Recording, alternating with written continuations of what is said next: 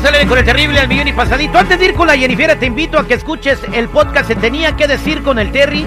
En esta ocasión entrevistamos a Anabel Hernández. Ella vive en Europa porque allí está escondida, porque acá la anda buscando tanto el gobierno como el crimen organizado. Pero platicamos con ella, tuvo la oportunidad de entrevistar a Caro Quintero y tenemos en exclusiva las cosas que dijo este narcotraficante antes de que lo agarraran y también nos va a decir quién es el que manda en el crimen organizado en México. ¿Quieren escucharlo? Vayan al podcast Se Tenía que Decir con el Terry o bajen la aplicación La Música y busquen el podcast Se Tenía que Decir con el Terry. Está interesantísimo. Pero bueno, interesante también está lo que nos va a platicar la Jennifiera. ¿Cómo evitar que tu morra te ponga el cuerno? Estamos hablando exclusivamente de mujeres. Adelante, Jennifiera. Ándale, las cinco principales motivos por los cuales las mujeres son infieles. A ver. El primero, no sentirse queridas y atendidas. ¿A qué es esto? Bueno, una disminución del res bueno, más bien del respeto y a la dedicación que se dan juntos en la relación. O sea, que nunca ella se ha sentido valorada o la prioridad de su pareja en su vida.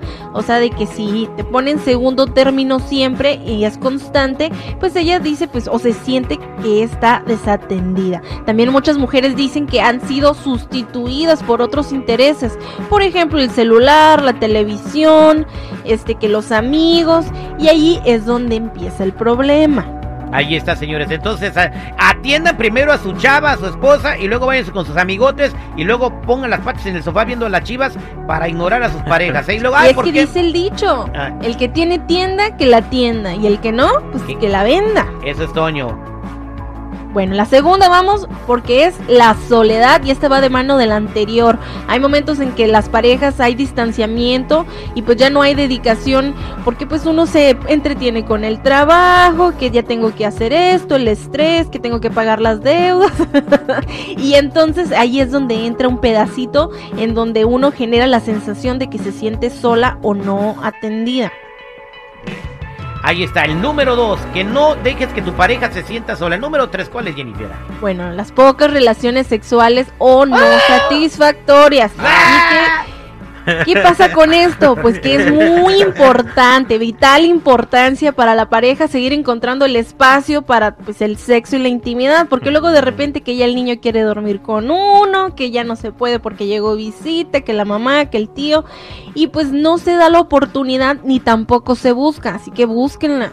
Exactamente, busquen la oportunidad. O si hay visita que no les dé pena. ¿No se acuerdan, Jennifer, donde vivíamos nosotros? Ay, Al principio, cuando llegamos acá, este, cuando llegamos a la ciudad de Chicago, no, andamos buscando casa y el que nos rentaba el cuarto le valía cacahuate.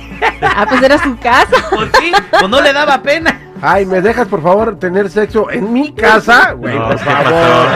Bueno, lo que pasa es que también nuestro cuarto estaba abajo del suyo. ¿Te imaginas? Pero bueno, chicos, la cuarta.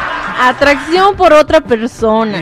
Ah. O sea, a veces no es tu culpa. Y pues de repente aparece alguien que le llena a la mujer algún aspecto donde ella pues se siente atraída y pues ahí le gusta a otra persona. Aunque muchas veces solo es el reflejo de algo como la novedad, algo del momento, algo pasajero. A ver, ahí me preocupé yo porque hay eh, un millón y medio o, más de personas más, más guapas que yo que siempre vemos todos los días. Entonces un día de ellos, un día de esos uno de esos te puede gustar y me vas a poner los cuernos.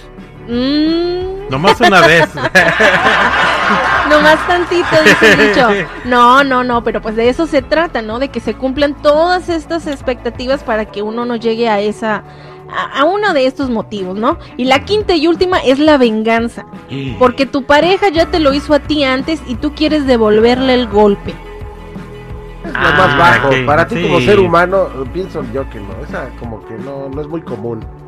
Bueno, sí es común porque yo he visto y hay canciones en donde dicen que se las van a dar a otro porque tú no las mereces y donde sí pasa de que dicen, ¿sabes qué? Te voy a regresar para que sepas lo que yo sentí. No lo comparto porque yo también pienso que no está bien. Es mejor dejar a la persona si ya no te vas a sentir cómoda después de lo que te hizo, a que tú también pues te rebajes a hacer eso. Ese es un pretexto, ¿no? Que, ay, me voy a vengar con... ¿Y por qué no agarran uno bien feo? Agarran uno guapo, ¿da? Que agarren a uno como yo. Ahí nomás. Ay. Ándale, cal Ah, modelo. sí. Te ofreces. Yo estoy ahí para que se venguen. No seas tan Bueno. rencoroso. A mí me Luego agarraron les una digo. vez ahí en la carita de Mafama la primera vez cuando la engañó su novio. Así Sí. fue como empezamos a andar nosotros. Un día me dijo, vete conmigo, Citripio, para vengarnos, ¿ah? Ajá. Y empezamos, este, nos fuimos allá a una lomita ahí por el parque donde juegan los Dodgers. Hay un parque, ¿da? ¿No se Ajá. llama? ¿Cómo se llama el parque ese? Donde juegan los Dodgers, allá atrás hay un parquecito. Dodger Park. No, pero el parque que hay subiendo. Bueno, el chiste que Scully. fuimos, el Scully, es ahí fuimos, ¿verdad? Y que pues vamos a vengarnos y ya nos empezamos a vengar. Y luego, ah, pasaban 15 minutos, vamos a vengarnos, vamos a vengarnos. Y ya nos empezamos a vengar. Y luego, a los 15 minutos, vamos a vengarnos otra vez. Y. Ya mire, ya como a las 3 horas dije, no, ya no, ya se me acabó el rencor. Ahí muere ya. Bandera blanca. Pobre Ben Affleck, güey. Sin están chupando el alma, güey. Ya no aguanta. Ocupa que se come una caguamanta, güey. Un suerito mínimo.